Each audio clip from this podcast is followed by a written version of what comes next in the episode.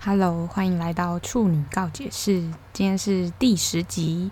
哎，十集耶！我我其实原本预计就是说，大概可能十集之类的，就是会有个人来之类的。但是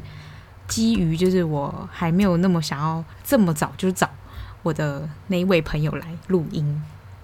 因为怎么讲，就是我现在是用我自己的麦克风录嘛，然后如果要跟他一起录的话，我可能就还要再买一个麦克风。可是我就还没有想要再花钱买一个麦克风，所以大家就再听我几集吧。但快的啦，就是不会不会多久，就是近一个月两个月就会有来宾了。好，然后呢，上礼拜就说这集要讲什么感情之类的嘛。可是我就觉得感情这种东西。我跟你说我的也没有什么好那个，然后你要我讲别人的又只有批评，就是我真的是我我身边真的没有遇过那种真的好像是我可以很觉得他们一定会走得很长远的那种，都是会做过很多很荒唐的事情，然后那些很荒唐的事情就是你知道感情这种事也没有办法说嘴什么东西，就是那那不是你的感情啊，毕竟如果是我做过我对于我的感情做过的事情，我可以自己说嘴。可是别人的，我就会觉得，好，你开心就好。反正比如说有人外遇，或是有人劈腿，然后有人容忍他有小三这件事情，我都觉得你开心就好。就是你不要现在接受，然后之后又很难过，我就会觉得何必？就是你你要对你自己的选择做，就是负责这个动作。然后我就要讲什么呢？因为前几天就是有上映了 Netflix 有上映了一部影集，叫做《Emily in Paris》。我真的超级喜欢诶、因为我就是一个大虾妹。我说对于看影集来说，我不是说我本人，我本人超不瞎的好不好？我我是说我看影集，我以前就超爱看什么《Gossip Girl》，然后还有什么就是破产姐妹那种，就是很喜欢。但《Gossip Girl》还是我的第一名，因为《Gossip Girl》真的太好看了。我真我真正开始看《Gossip Girl》是大一。然后我的室友就是也也有跟我一起去埃及的大支，他也有看，然后我们两个就在讨论。但他有他一开始就是其实蛮傻眼，我会看《Gossip Girl》这种影集，因为他印象中的我也是不会看这种东西。我就跟他讲说，我真的很喜欢这种很无脑的，就无法形容它就是好看。所以我那时候看到我整个入迷耶，就是我中间有中断，就是比如说段考、期中考、期末考的时候有中断没有看。然后就一直疯狂把它看完，然后我还重播好几遍。我觉得很，因为我很喜欢那个 S，我忘记他是叫 Serena 嘛，反正我没有那么喜欢 B，可是到最后很喜欢 Chuck。诶，如果没有看过 Gossip Girl 人，直接问号，就是我到底在讲谁？但是我真的觉得很好看，可是他就是承认，我就承认他的品味就是很很 low，因为喜欢看他的点是。可以看到纽约，就上东区啊，或者是 Brooklyn 那些场景，然后在真正有去到那个时候的时候，我就会觉得真的就是这边，就我会觉得有一种朝圣的感觉。可是因为他们的生活环境都一直都是在纽约市，就是逃脱不了这个地方。他们也有去别的地方，可是最主要都还是纽约市。我就觉得很可以经过。就是借由一个影集来认识一座城市是一件很酷的事情，而且你会觉得你好像也住在那里很久。你要想《Gossip Girl》是有很多季，它不是像像我最新看那个《Emily in Paris》，它就只有一季，所以我对于那些场景可能还不会有那么熟悉。熟悉的场景可能就是他家公公寓，然后他的公司楼下，就这样，That's all，就是没了。可是《Gossip Girl》就是你只要换到某一个场景，你就会发现。就是你知道，小时候我看小草与寇弟的时候也会这样。小草与寇弟就是你你在游轮里面的时候，你会有觉得哦，这是谁谁谁的房间，哦，这是哪里哪里，这在甲板上，就是你会真的好像在那里生活过一样。对，反正呢，我要讲就是今天到底要讲什么？就是我看《Emily in Paris》的时候，它的故事是什么？我来说一下好了。它，我觉得相信大家很多人都没看过，因为它上礼拜才上映。她就是一个女生叫 Emily，然后她是 Lily Collins 演的。Lily Collins 真的很正，怎么可以有人这么正？我真的是不行诶。就是虽然里面的男主角也很帅，可是我整个就是我的目光都是在 Lily 身上。好，反正 Emily 就是一个行销硕士，然后她在一个公司就是他的上司原本要去巴黎，结果他的上司怀孕了，就这个缺，因为他上次怀孕了，所以就没办法去，所以这个缺就变成换到 Emily 身上。然后 Emily 也是有够不畏惧的，因为他大家应该都有听说过，就是你去欧洲，如果你不会讲那国的语言，没关系。可是如果你一开口就跟对方说英文，其实欧洲人是没有想要理你的意思。我问过我们德文老师，我们德文老师说，你不会说英文，你诶，你不会说那个国家语言，比如说你不会说德文，不会说法文，OK。可是你一开始可能是要先跟对方说，哦，不好意思，因为我不会说，所以可以请你说英文吗？而不是一开口就说什么什么 Hi、什么 Hello 之类，全部就是你直接英文全部输出给别人，这件事情会对别人很不礼貌。所以在影集里面，就是 Emily 她不会发文，她会一点点，可她完全就是一个很天生乐观的美国女孩，就去法国，然后去 Paris。她去的时候就有被一个她的法国同事说她很自大，然后她她就觉得她哪里自大，她觉得她很就是。她还好吧？这样，那法国同事跟她讲说：“你一个美国人不会法文来法国，就是一个很自大的表现。”然后她就觉得说：“不对，这不是自大，这应该是我很无知。就我可以接受你说我无知，可是我不能接受你说我自大。反正就是你知道，美国就是会很追求那个政治正确这件事情。政治正确这件事情，就是在美国人体身上体现的，就是完完全全诶，就彻彻底底的体现在美国人身上。”因为里面有一个情节，就是 Emily 不是一个行销大师、行销硕士，所以他的工作就是 social media 的行销之类的。然后他就是必须得帮，比如说他有一个 case 是，他要接一个香水广告，然后那香水广告的脚本就是一开始跟 Emily 说的时候是说，一个女生会经过塞纳河畔，然后所有的男人都会在她经过的时候仰望她、崇拜她，然后那个女生的美梦就是。换她的美梦就是希望她被男人崇拜。好，到这里就是觉得还好嘛，因为很多香水广告都是这样拍。可是 Emily 真正发现就是 action 之后开始拍，她发现那女人是全裸，然后他就问那个香水的那个 CEO 说：“等一下，就是你觉得美国人会喜欢这种广告吗？”他就说：“你确定这个是这个女生想要的美梦吗？还是只是男生想要的样子？”就是男性的视角去看待这件事情，然后他就说，这有什么不对吗？他他就说他全裸诶，然后那男那个法国人就讲一句很好笑的话，他说他有涂香水啊，他没有全裸。我就觉得就是整部影集都是一直在接受这种 culture shock，你就是觉得，唉，我真的没办法喜欢法国诶。我就是你知道，看看我读德文就知道吧。我就是没办法喜欢法国啊，因为我现在上班的地方就是带我的那个学长，他是学法文，然后我学德文，他就一直跟我说法国就是法语怎么样怎么样，然后我就是听了就是觉得真的很问号，而且我很不能接受大男人主义这件事情。等下今天的主题就是有关于这个，然后他就是还有一个部分就是 Emily 说。他就在学法文嘛，因为他在那个地方生活，他还是得学一些法文。他就要学，因为法文有分阳性跟阴性，然后你的名词就是有阳性跟阴性。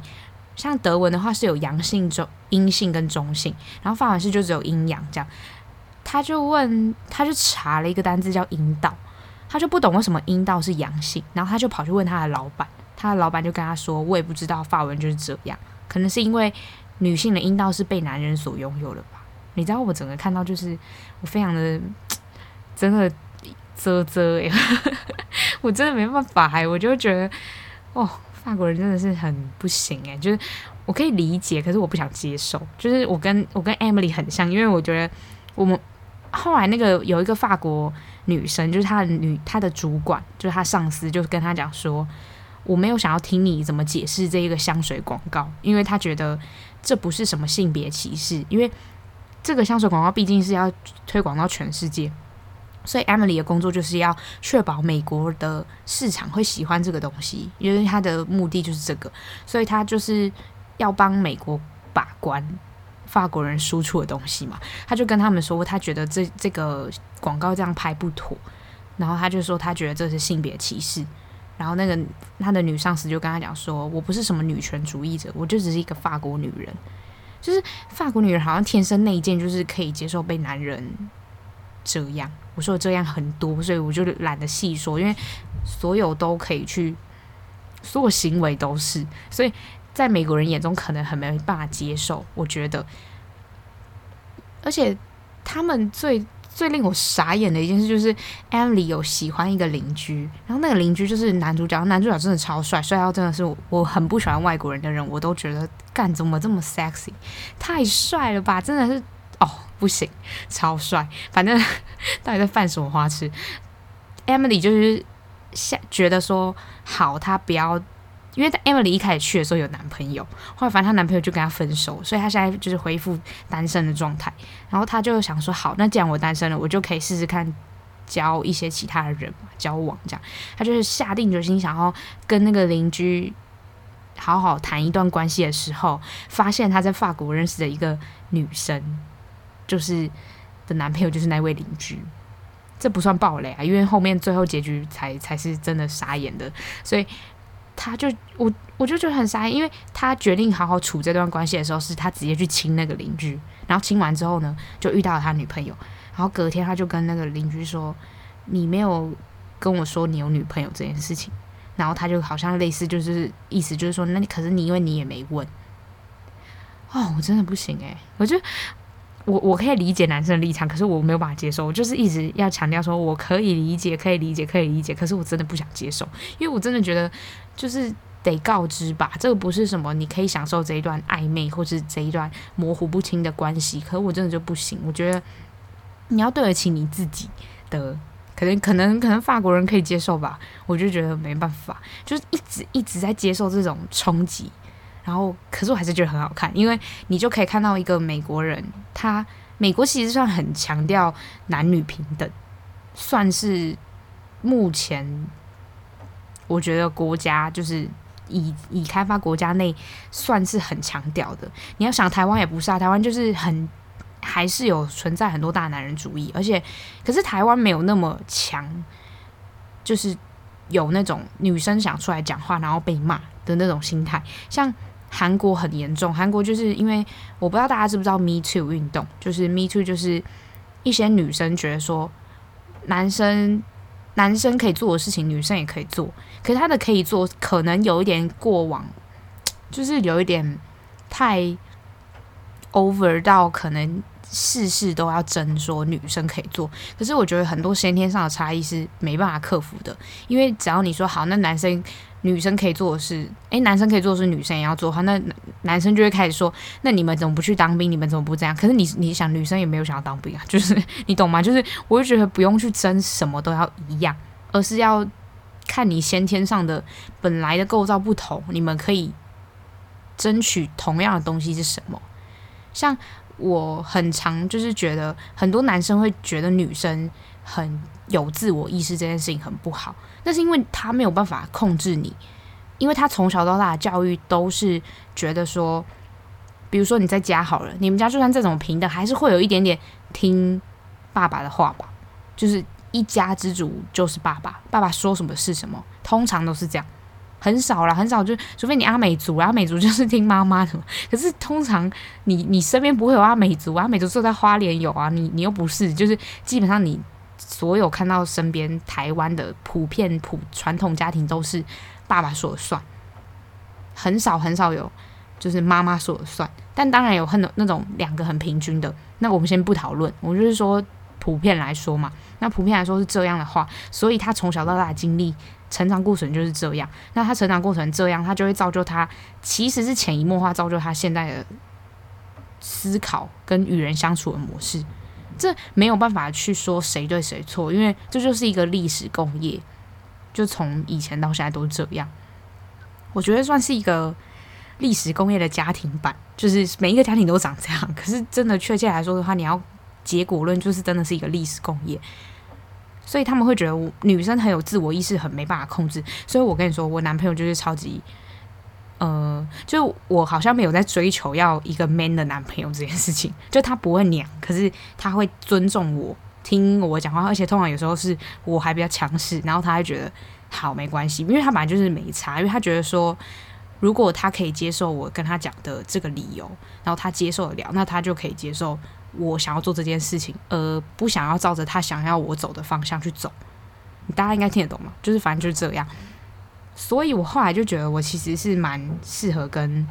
双鱼座在一起，因为双鱼座就是一个他希望你帮他决定好所有事情，然后处女座就是一个没办法被别人决定事情。我真的是任何一件事被别人决定，除非今天我唯有一个时刻，就是我完全不想要想这件事对我来说没差，我有跟没有我都没差的时候，我才会跟就是我的朋友们说，哦，好，随便你们决定就好。因为那个时候我真的可能有更重要的事情要去做，我根本就不在乎现在要做决定的这件事情。只有这种时候，不然其他时候我都超多意见的。我意见多到就是真的有时候觉得自己干嘛一定要，可是我又觉得如果我没有去表达这个意见的话，这个结果不是我想要的，我没有资格唧唧歪歪，你懂吗？所以如果我今天我已经表达我的意见，然后结果还不是我想要，我才会觉得我有努力去争取过。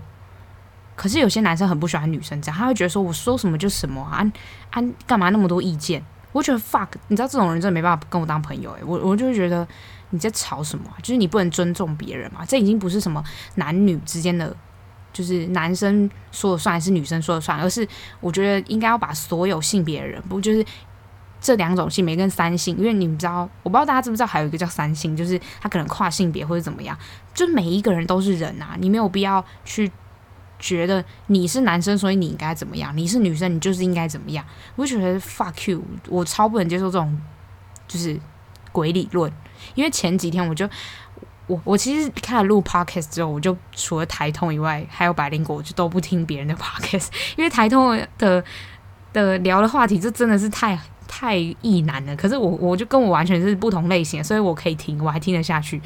可是比如说像有我记得有一个 podcast 叫什么违章女生吧，我我都尽量不听，因为我觉得会很影响我想要讲的事情，我会被影响。我是真的很容易，因为我就是这个学习力很强，所以我很容易就是被影响，然后想要模仿他，所以我就尽量都不要。可是那一天我男我男朋友就是在开车带我回家的时候，就放给我听，然后我越听真的是越生气。我忘记哪一集，就是说到什么结婚不结婚，然后关于精血脏不脏这件事情。我其实不认识里面的主持人哦，但是有一个人，就是有一个还是有一个女生，就说她觉得她现在还是会认为经血是很脏的，或是觉得是不洁的象征，然后拿拿卫生棉或怎么样需要躲躲藏藏。诶，我跟你讲，我就超没有在 care。我我国中的时候拿卫生棉，我都直接拿起来。可是因为我就觉得我现在就是我现在就生理期来啊，就是我我其实做这个工作是想要表达说，你们不要来惹我，因为我生理期 就是。让别人知道，因为我觉得这没有什么好躲躲藏藏，这就是我的生理反应。而且教健康教育课大家都有教，就是女生每个月就会来一次啊，这有什么好？哎呀，就是小时候的男生最喜欢对女生说哎呀，我就觉得你们才哎呀吧，你们到底有什么毛病？就是我好像很小就不觉得这件事情是什么脏的事情，或是结婚不结婚，然后应该由谁来决定？因为他们那天有讲到一个观点是说。女生结婚之后，好像做的一切事情都是应该要做的，而男生，比如帮忙做家务，或是规划一些出出去玩的行程，就是他就是一个好好先生。可是不会有人去在意女生做了多少。所以你们知道为什么不想结婚了吗？因为只要一结婚，就是如果我还活在台湾这个社会，我就没办法摆脱这件事情啊。就算我的老公怎么样，就是他再怎么好。然后他再怎么包容我，觉得说我们是平等的，又怎样？就外面的人真的很吵诶，有时候真的是我，我本身就没有很在意外面的人讲什么的人。可是有时候外面的人讲话讲到我，真的是觉得很不爽。我就会觉得你们可以管好你们的人生，就你们人生过得这么一团糟，你们还有心力管别人，难怪你们的人生过成这样。诶，我平常呛人家就是这个强度，就大家习惯一下，因为我真的觉得就是你们拜托干你们屁事哦。而且就是连我妈管我这件事情，我都会觉得干你屁事，因为我会觉得你生我下来不是，我不是你的附属品，你是想要，其实我真的很不懂，就是妈妈爸爸想要把小孩生下来是什么概念？我有问过我的一个很好很好的老师，我问他说，就是你为什么想要生小孩？因为我不能理解，我不能理解生小孩是什么概念。加上我很讨厌一个观念叫做养儿防老，我超不爽。因为像我前几天就有问我妈说，我说，诶，那我开始工作之后，你觉得我一个月要给你多少钱？我说，因为我爸对我爸对我是说，你养活你自己就好，因为我很会花钱，所以我爸说你养活你自己就好。然后目前就是养得活啦，但是我爸就说他也不会奢望我给他一个月多少钱，因为我爸爸妈他们自己有他们自己的那个退休俸。然后我妈就给我回说，她一个她一个月要跟我要三千块，其实算少了。后来我转念一想，一开始我有点生气，我我就觉得你一个月领那么多钱，然后你还在工作，你干嘛跟我拿钱？但是呢，我转念一想，想说不对啊，我妈帮我保了那么多保险，而且都是终身险，就我妈保了大概四五个都是终身，然后她都缴完了，然后等于是我这辈子就是完全不用再保出，比如说什么旅游险这种突发，或是车车子出去的那种，就是旅游的可能租车的那种保险以外，就这种小钱以外，我都不用再任何保险，因为前几天就是银行的那个。信用卡的专员之类的打电话问我说要不要保险的时候，我真的是一个都说不出来，我到底要哪一个？因为每一个我都有，我是真的都是终身险那种，所以我就不就是我后来转念一想，想说，诶，对我妈帮我保这么多保险，我好像也该给她，因为你因为想想我妈这样付了几十万的保险，我这样算一算也不也不一一年也给他个多少三万六，就还好吧。就几十万、三万六，我是可以付十十几年、二十几年，也不会那么多啊。反正搞不好我以后就是也不会付这么多，反正我就是觉得合理。后来就跟我妈说好，我可以接受这样。所以我就很讨厌别人就是一直想要把小孩作为自己老了之后的一种，我无法形容，因为我想不出更好听的词。我真的就是只觉得他们就是把小孩当工具，虽然他们有付出，可是你知道这个付出好啦，就算真的有爱，可是然后呢，你最终目的其实讲白一点，大家就是比 real 一点，你你就是这样啊，不然嘞，就是养儿防老这这件事情，我真的很不能接受诶、所以我就问我们老师说，那你为什么想要生小孩？他说他想要，他觉得小孩可以继承你的某一些东西，我就有点听不懂，因为我到现在还是不懂，所以我还是不想生小孩。而且我觉得这个社会没有好到我可以放心把我的小孩，就是比如说好，我让他去 Seven 买个东西，我连去 Seven 买个东西，我都要担心他会不会被路人杀害，然后会不会被车撞，就是会不会被。我不我不是说他自己白目去去站在马路中间给别人撞哦，我是说会不会有酒醉的人酒驾然后撞到他之类等等，这些意外都是有可能发生的。所以我真的没办法觉得这个社会有好到我愿意把我的小孩生下来，然后让他面对这个社会。我没有办法，因为我觉得如果我要生小孩，我就是要能保证他成长的过程中至少。不会因为就是，可是很难，你知道吗？这个社会就是没办法，所以我就不想生。我也我会觉得，而且加上我不想跟任何人有一个关系。你知道，就是只要结婚，然后你各种事情就会变得很复杂，我觉得很烦。我真的很讨厌很复杂的事情，我就觉得很烦。我觉得就是整个我家已经就是，因为我们家有五个人，然后我妹。我就觉得我们家就已经够烦了。我们家我们家感情其实很好哦，可是我的够烦是，就是你身为身为一一个家子的人都已经可以有这么多事情了，更何况还要再牵扯另一家子的人，然后这两家子又会再牵扯更多人，而且就是只要你一结婚，别人就会开始问你说：“哎，啊怎么还不生小孩？”然后我就觉得干屁事哦，就是你这么想要看到我生小孩。那那你去生啊，你生来给我啊！我就觉得，呃，是哈喽，我就我就是老话一句，大家就是过好自己的人生，大家不要就是一直过度在意别人的人生，因为很多时候就我的朋友来，就是他们不是会打电话来跟我抱怨嘛，或是比如说在赖上面跟我讲说谁谁谁怎么样，然后听到最后，我其实觉得，如果是他有妨碍到你，那我觉得 OK，你可以批评，因为今天他确实是有干扰到你，跟就是。反正就弄到你啦，但是我就觉得有些人就是不是，有些人就是很喜欢评论别人的东西，然后评论到最后，我就觉得如果好笑的事情大家笑一笑，可是如果他就是已经你明显感觉到就是那位朋友就是讨厌那个被他骂的人，然后他硬要去扯一些什么，然后想要去讲他想要骂的那个人的话，我到最后都会很敷衍的回说哦，还好吧，反正他自己的人生他自己过。就是我只只要出现这句话，就是代表就是我我其实真的没有很想跟你讨论你要骂的那个人，因为我觉得不重要啊。就是他怎么样是他的事情，就是他如果今天有妨碍到你，那 OK 你就骂。可是他今天没有，就是他只是好好在过他人生的时候，你你总不希望你觉得你在过一个很好人生的时候，旁边人在那边说什么，哼，他在自以为什么，就很烦你，你知道吗？虽然我都会直接回他说干你屁事，就是诶，我超爱回干你屁事。我记得就是我。就很直接的回别人这句话很多次，因为我很认真的，就是想说，以前就是在想说，我这么在意你们干嘛？然后我这么在意你们，你们有在在乎我吗？没有啊，反正就是我想要我们之间的情感的循环是一个好的循环。如果你今天是就是用一种也就是看笑话态度在看我的人生，那我其实好像也没必要就是在乎你这个人。我的在乎不在乎，不是讨厌不讨厌或喜欢不喜欢，而是漠视。就是我会直接跟我的朋友讲说：“哦，我跟他不熟。”就真的就这样，完全不在乎这个人的那种漠视，这才可以达到就是别人发现哦，原来他所做的一切真的你都不在乎，因为就真的不在乎。因为对我来人生来说，就是你喜欢我不喜欢我，我都无所谓啊。因为你不是我什么重要的人，但当然是我我重要的人会对我喜欢或不喜欢，这对我来说是有意义的。可是你没有，因为你就是 nobody。然后呢，为什么就讲到这里？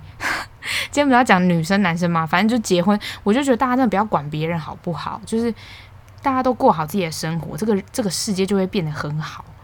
我说很好是稍微比现在好，也没有说到很好，因为大家就是真的花太多时间在浪费在。管别人的事情诶，到底干你们屁事哦！你们很闲呢，我一天二十四小时我都觉得很不够用。然后我还可以听到我的朋友们就是，比如说议论谁谁谁怎么样，然后觉得谁谁谁怎么样，我就想说啊，你们的人生也是过得不怎么样啊，你们可不可以先过好自己的人生再说呢？我就觉得大家就是有余力才去揶揄别人，好不好？好，然后讲到那个就是性别的部分，就是 Emily。又怎么又跳回 Emily？我讲了半小时才要认真讲 Emily，中间真的都在骂人。但是 Emily 就是觉得他就是一个美国人嘛，那美国人就是很强调政治正确这件事情，所以关于美国之前就是有一个 Me Too 运动，然后 Me Too 运动就是我刚刚前面讲过，就是女女权的部分。可是我自己觉得我自己算是一个女性主义者。而不是女权主义者，是因为女权主义其实本意是想要让两两个性别的权权益是相等的。可是到现在有一点衍生到觉得说是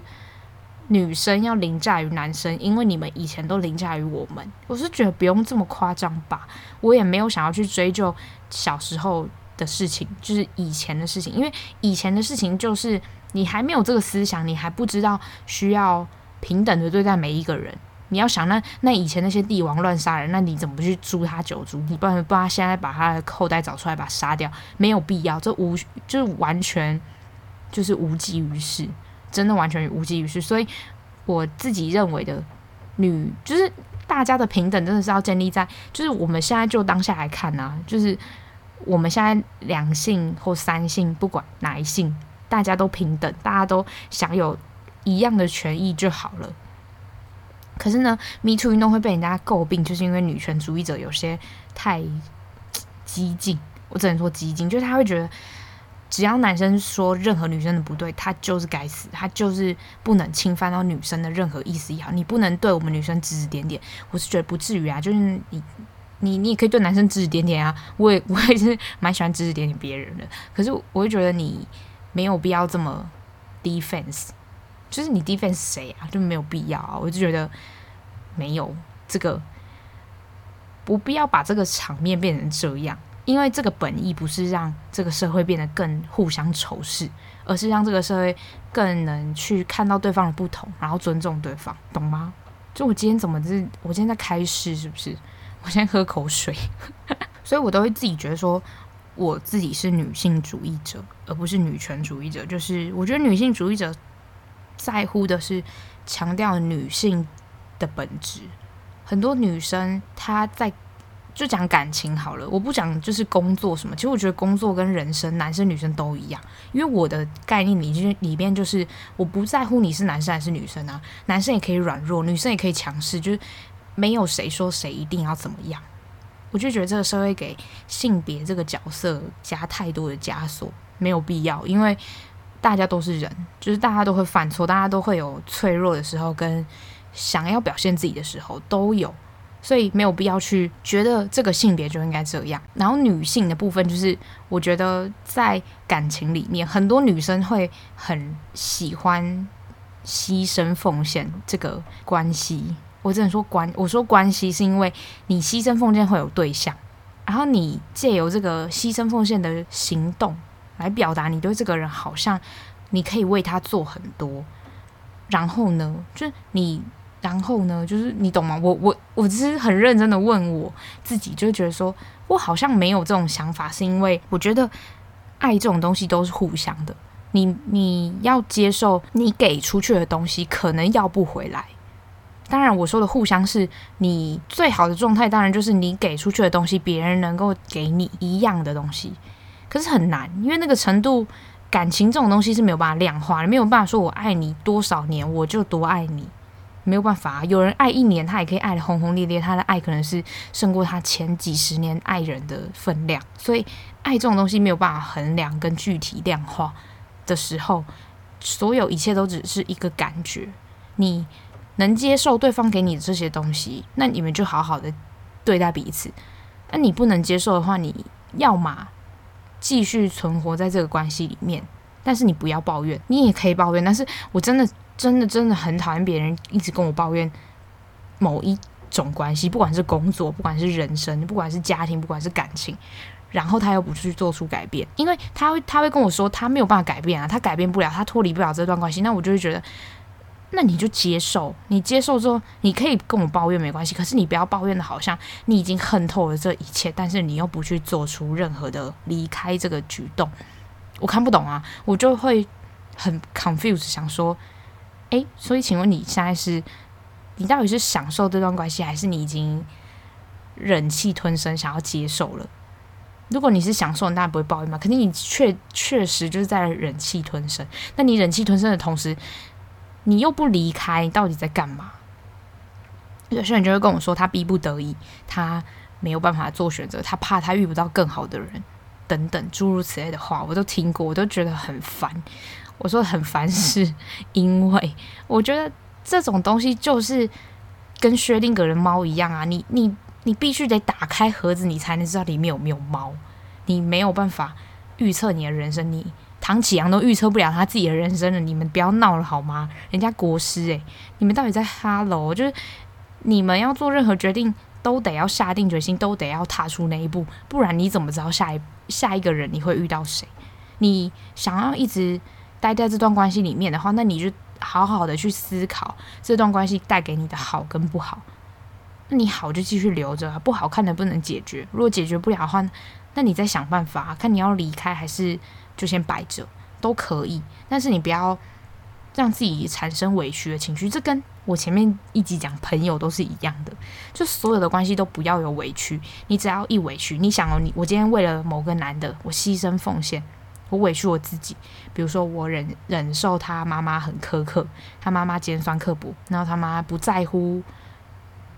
儿子的女朋友，不把儿子女朋友看在眼里这件事。然后呢，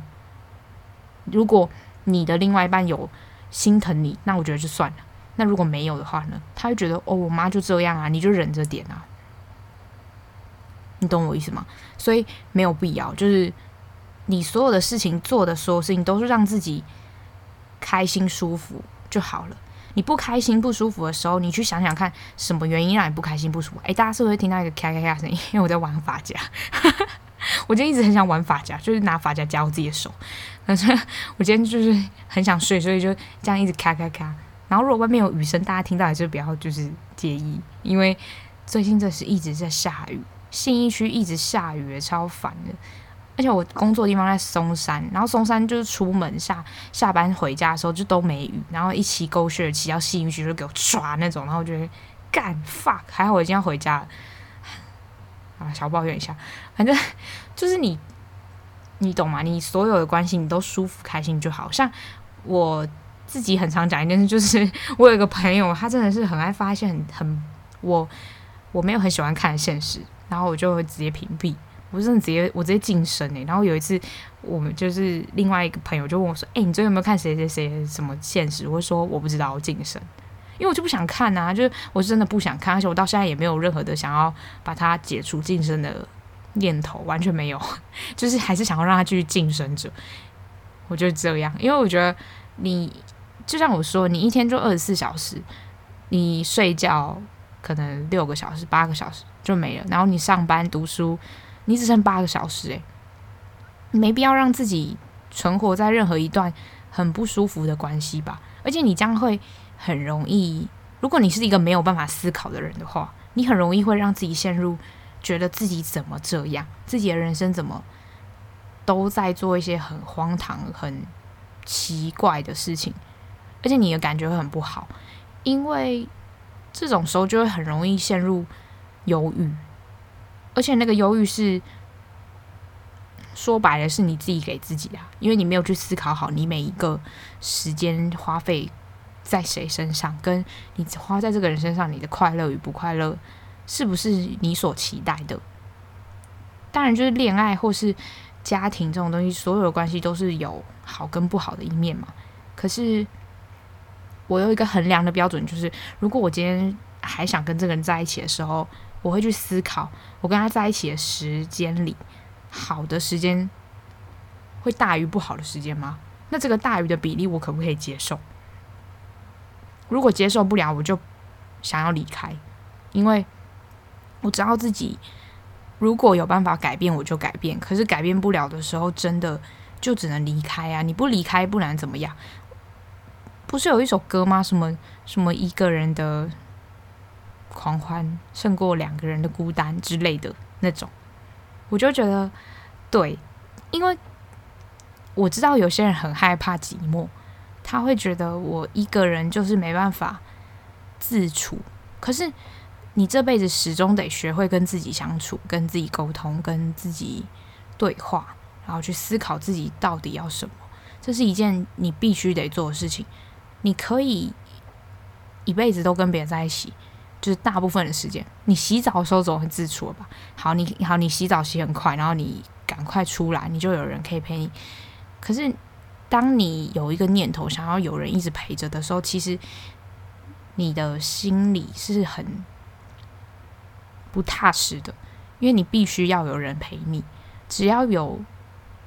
没有人陪你的时候，你就会很空，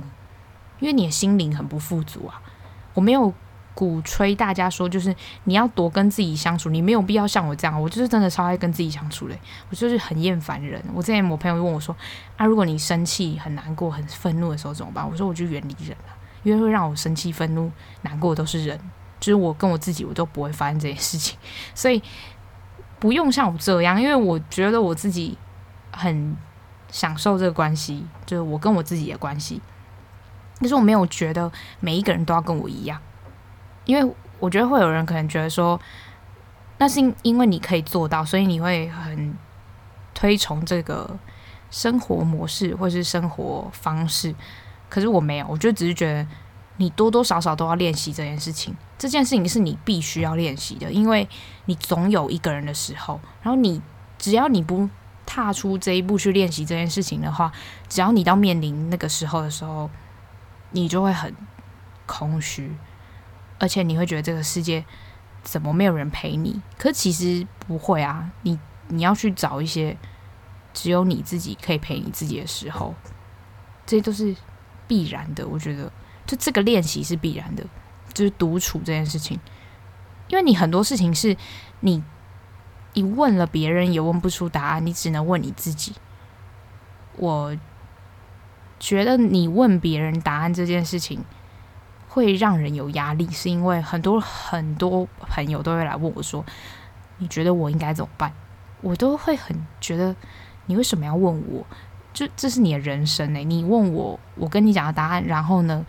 我其实没有想要负这个责任，因为我觉得我不会去问别人这个问题。我问别人这个问题的时候，没有这个时候。我真的很讨厌问别人说，你觉得我应该怎么办？因为我自己都会知道，我其实有一个想要走的方向。然后我问你之后，你给我的答案可能会跟我想要走的方向不一样，但我还是想要走我想要走的方向。所以我问你这这件事情，就会让我觉得我自己蛮北烂的。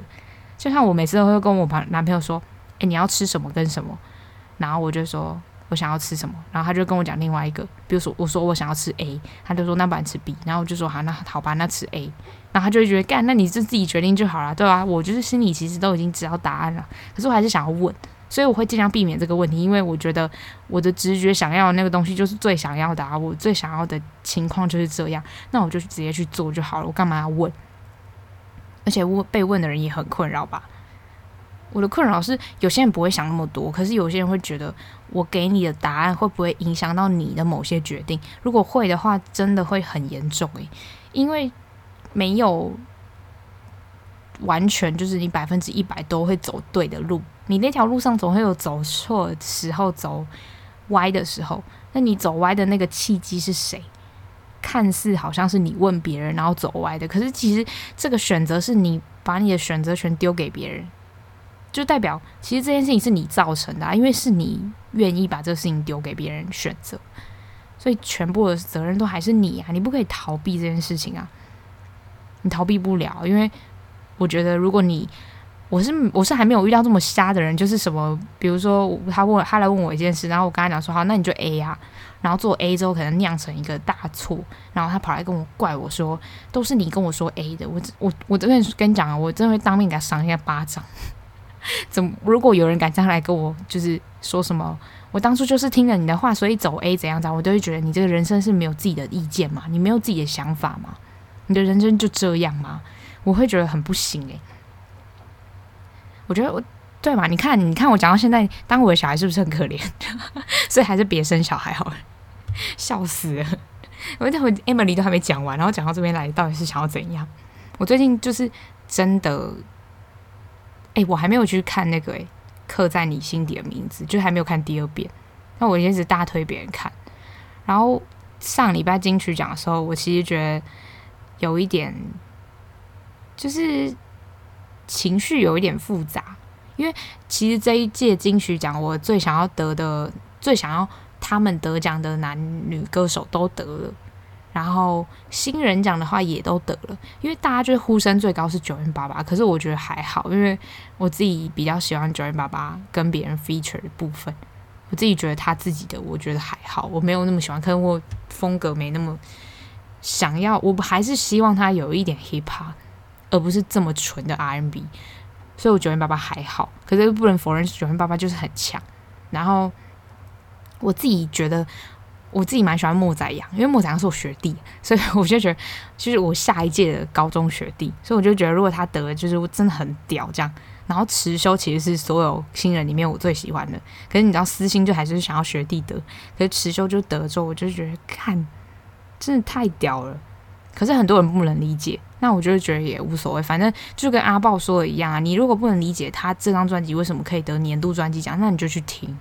因为之前这这件事已经。台湾人已经就是发生过很多次，有某一年最佳乐团奖不是五月天，是草东没有派对的时候，大家就在那边骂，说什么这什么乐团这怎样？怎么可能五月天会输？我跟你说，五月天真的已经走中了，好吗？我就是公开在这里讲，就是我那时候真的超好笑，因为我很喜欢宇宙人。我跟我学姐去看宇宙人的时候，因为我们两个都很讨厌五月天，然后宇宙人小巨蛋演唱会的嘉宾就是阿信，然后。我们就是整个直接大翻白眼，因为那一天就是我跟我学姐在听演唱会的时候，那因为宇宙人有三个人，然后他们有其中有两个人是舞迷，以前是舞迷，他们就一直表示他们的爱意，就对他们老板，因为他们老板就是五月天，然后他就一直对阿信表达爱意。其中一个团员叫学长，然后学长他就一直都没有讲话，然后阿信就问他说：“诶，学长怎么这么安静？”这样。学长就跟阿信说：“抱歉，就是我以前不是舞迷，然后说什么我很不懂事什么的。”然后我就跟我学姐互看说：“没有，你最懂事，超没水准诶、我真的整个就是很没水准到不行。然后我也很讨厌林俊杰，我这真的很讨厌林俊。我觉得林俊杰唱歌就是好听归好听，可是我真的感受不到任何感情，就对啊，他是行走的 CD 没有错啊，但是他 CD 里面没有灵魂，他就不是没，他就不是有灵魂的音乐啊，我真的喜欢不了诶、然后我就觉得好。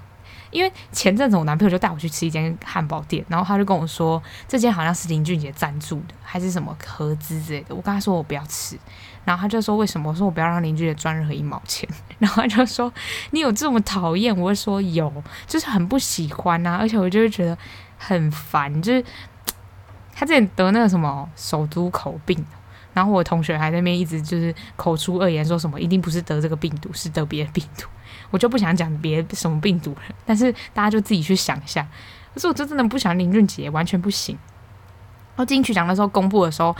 我真的是因为我就是一直很希望魏如萱得奖。虽然我觉得梁静茹跟杨乃文也很值得得奖，我就是觉得每一个人都很值得得奖。而且王若琳的这张专辑我也很喜欢，可是我就是真的很喜欢很喜欢很喜欢魏如萱，因为魏如萱走陪我走过很多很。低落的时候，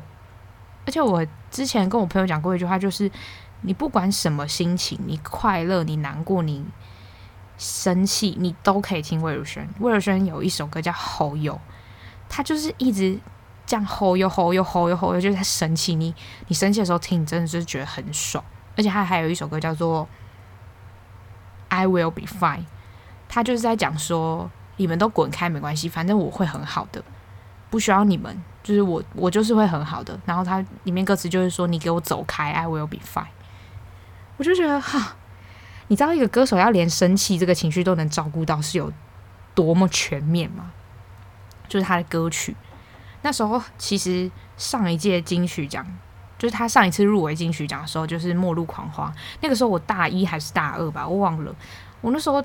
因为我是高中就开始，高中的时候就喜欢魏如萱。然后大一、大二的时候，那时候入围，然后没上，他没得。可是那一年他爸爸过世，然后我就觉得，为什么？如果他爸爸那一年，就是他如果那一年得了，就是一件很完美的事。可是你知道，就是人生不可能事事都如意啊。所以那时候就有人说，有我记得有一个乐评就说，他觉得魏如萱《末路狂花》这张专辑就是已经他人生巅峰了。结果嘞，就是过了两三年之后，藏藏着不并不等于遗忘这。这张专辑又更好，而且跟大家讲一个小故事，就是藏着并不等于遗忘这张专辑里面有好几首歌，基本上所每一首我都很喜欢，因为它有大家应该最常听到的是星期三或礼拜三，我最喜欢星期三或礼拜三这首歌，可是是跟马迪唱的版本。前两年前的小巨蛋演唱会，然后小娃娃的那个演唱会嘉宾就有马迪跟卢凯彤，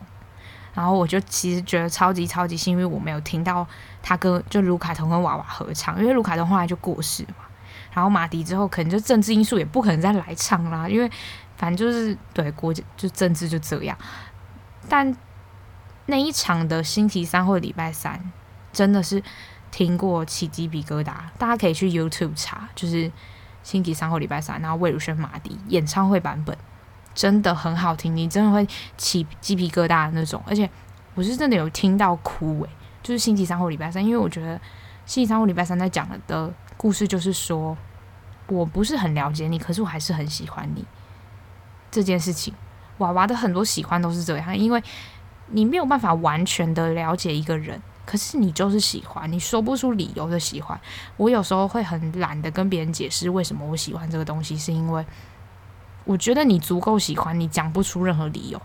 你就是喜欢。你问我说为什么喜欢魏如萱，我也说不出来。我可以说出很多，可那都不是真正的原因，那那就是喜欢。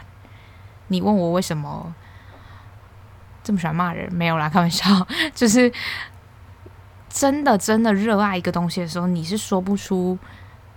任何是无法言语的。然后星期三或礼拜三，这是第一首，第二首歌我最喜欢的是陪着你，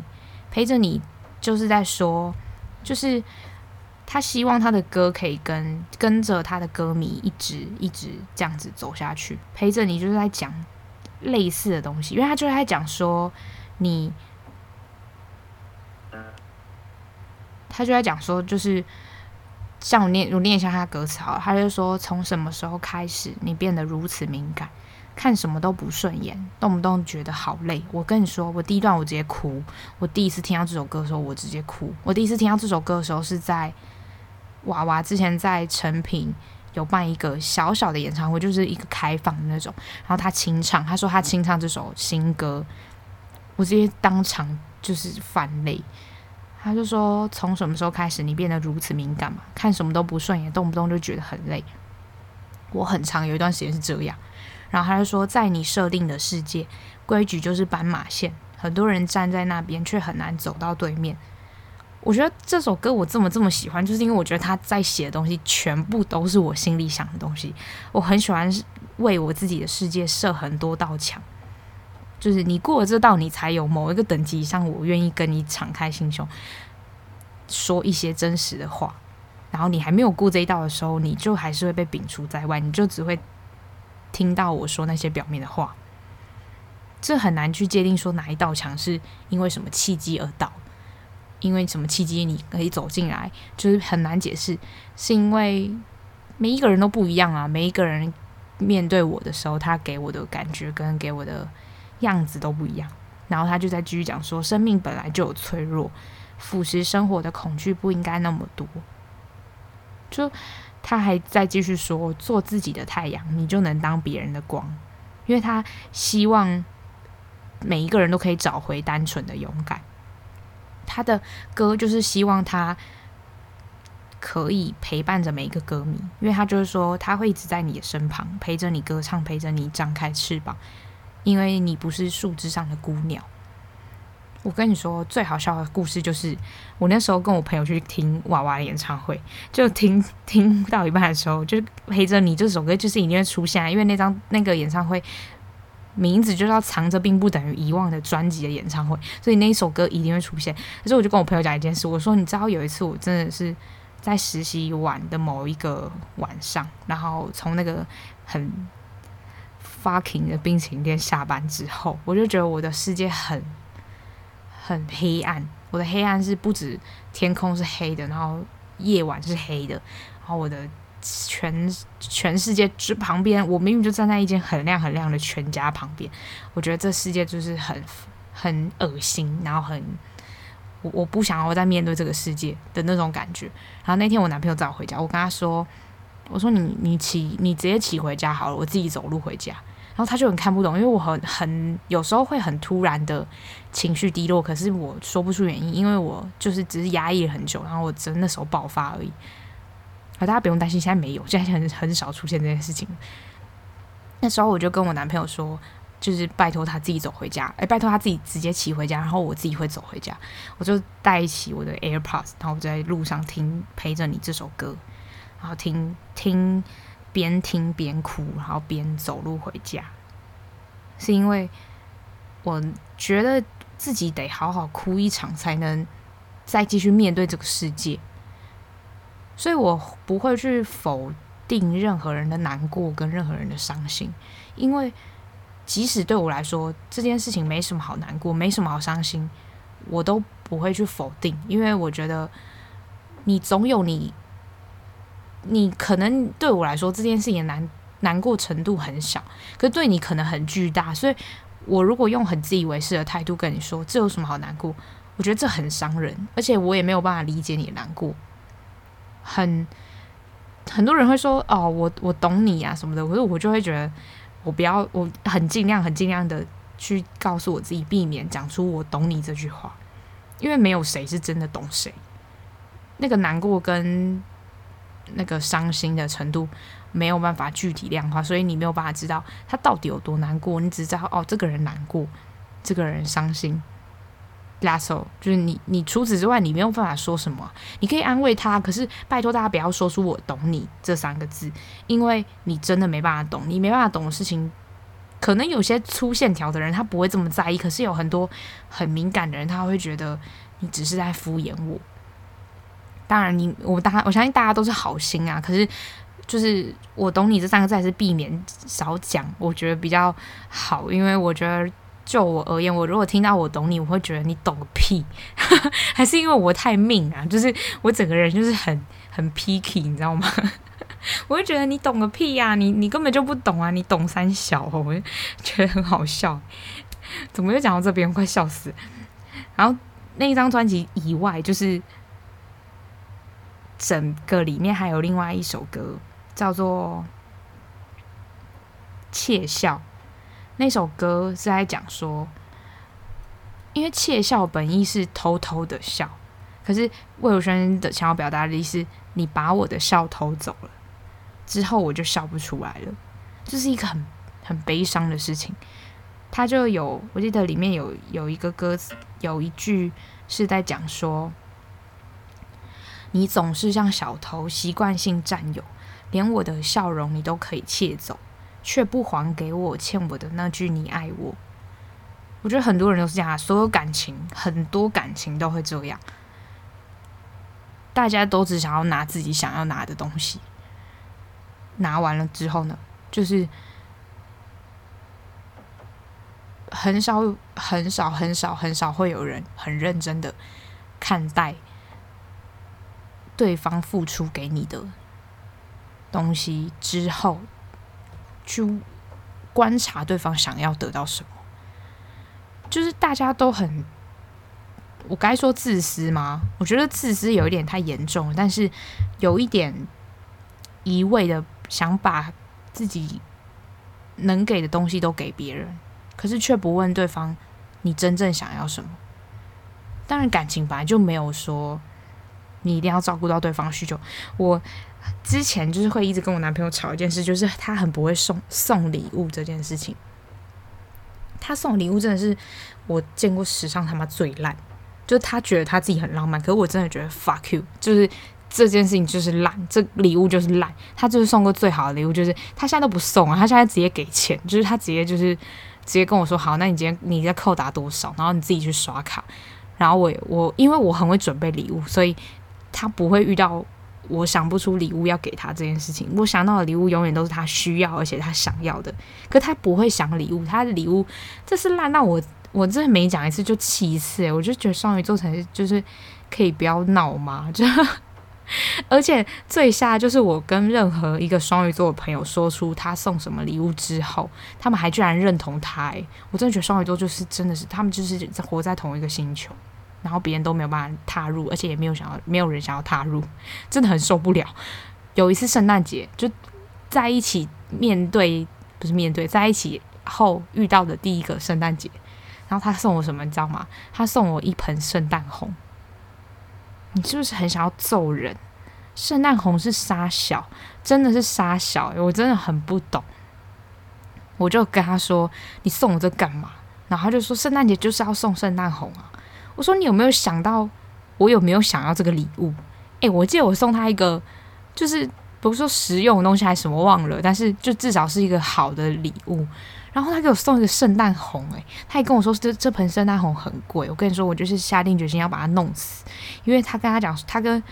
就是植物就卖那个那一盆圣诞红的老板娘说，我很不会照顾植物，可是我不是不会照顾，我是懒得照顾。我所以我就避免我家出现任何植物，所以我家最多的植物就是干燥花，就是真的，我的房间有四五束干燥花，全部是干燥，就是不可能让他们活着，活着就是不可能活着，因为。就算是活着的，也会被我弄死啊！没办法，我就是很觉得照顾植物这件事情很烦，所以他就送我圣诞红。他跟他还这边跟我千交代万交代，说什么老板娘跟我说应该要怎样浇水，然后不用很常浇，怎样怎样，巴拉巴拉讲一些。我完全不浇水，我就是死都不要浇水，我就直接把那台那盆圣诞红放在阳台，然后让它晒死。其实我觉得我我这本来就很不想要，就是你们会觉得说为什么我要这么偏激？可是我就真的不想要这个礼物啊！你不能尊重我不想要这件事情吗？就跟我会尊重你可能不想要不想要做某件事一样啊。就是你要尊重我，就是真的不想要这个礼物啊！而且我真的觉得，凭什么啊？一个一年只有一次的圣诞节礼物，你为什么要浪费我的圣诞节礼物？我真的很生气。我那时候就跟他讲说，你下次再送这种垃圾，你试试看。我就直接讲垃圾，然后他就说你怎么可以这样？就是我很用心准备。我说对，可是。你有没有想过，你的用心是不是符合别人想要的样子？就我觉得大家要去观察自己的对象，自己的另外一半想要什么，而不是只是觉得我给你这样，我已经用了我满满的心意给你，你就要接受。拜托，如果他今天就是给你一个你不想要的东西，你也不会想要接受啊。你爱他又怎么样？不想要接受就不要接受啊。就是大家就是都诚实直接一点，就不需要委屈自己去面对自己不想要的东西。你不要就不要啊！你不要，然后你说出来，别人才会知道你不要啊！你都不说，然后大家怎么会知道？谁会知道？就你你抱怨的朋友那个人会知道而已啊！你抱怨那个朋友又不会送你礼物，在开玩笑吗？所以拜托大家就是 be real 一点好不好？就是直接讲，你直接说，然后说完之后，大家也要就是认真听一下别人的建议跟别人的想法。就比如说他他觉得。就是他想要的圣诞节礼物，或是他想要的生日礼物是什么？那你就真的认真给我听，你不要给我在那边自以为自己了解人家。如果人家都已经确切的讲出来了，你知道这是一件多么好的事情吗？我的朋友们想我的生日礼物，想到头快破掉，就他们送我，最后送我一个那个 Diptyque 的香氛蜡烛，这而且还是我很想买的，就是口味，像是口味嘛，香香味。所以我就觉得，哎，居然，因为那时候我就是在想说，我朋友们到底会送我什么生日礼物？因为他们已经全，他们已经就是已经想到完全想不到要送我什么了。因为我他们前他们去年送我一个包包，然后那个包包是怎么会有那个包包？是因为我的笔电我的笔电包脏掉了，然后我的笔电包是那种手工染的，它我不敢拿去洗，是因为我怕它褪色，它。因为我记得我有洗过，然后它就退了一块一块，因为它手工染的，所以就很麻烦，所以洗不了。它一旦脏掉，我就只能换，我就洗不了，因为真的没办法洗，就是一定会褪色。所以他们就买了一个一模一样的包包给我。他们有问过我说要不要换别的包包，我说我不要，就是我就是很喜欢同样的东西，然后他换成新的我也喜欢，我不想要一直换新的东西，就这什么概念？就很念旧，可是念旧又不是。就是 literally 念旧，就是你还是想要一个新的，但是长得一模一样的念旧。所以我那个包包有三个，就我我三年都背同一个包包，可是那三个包包是完全不一样的包包，就是它是第一代，然后换脏掉之后第二代，然后脏掉之后再换第三代，生日礼物第三代这样。所以大家就是认真的听对方需要什么，然后也认真的观察。有时候有些人很不喜欢明讲，就比如说我。我就很讨厌明讲，我那时候就有跟我男朋友说，为什么你都观察不到我想要什么？他会说他真的没办法，然后我后来就也接受，就是我上一集有说啊，就有时候势必得接受对方就是没办法做到你想要的样子，你就得接受，你没办法说就是指指责对方为什么不是那样，因为有些人先天就做不到。我也是也想要改变他，可是改变到最后，我就觉得。不如我自己先放过我自己。好啊，反正我就很推荐大家去听魏如萱的《藏着并不等于遗忘》这张专辑，然后去看 Netflix 新上映的《Emily in Paris》。那我们下个礼拜见吧，拜拜。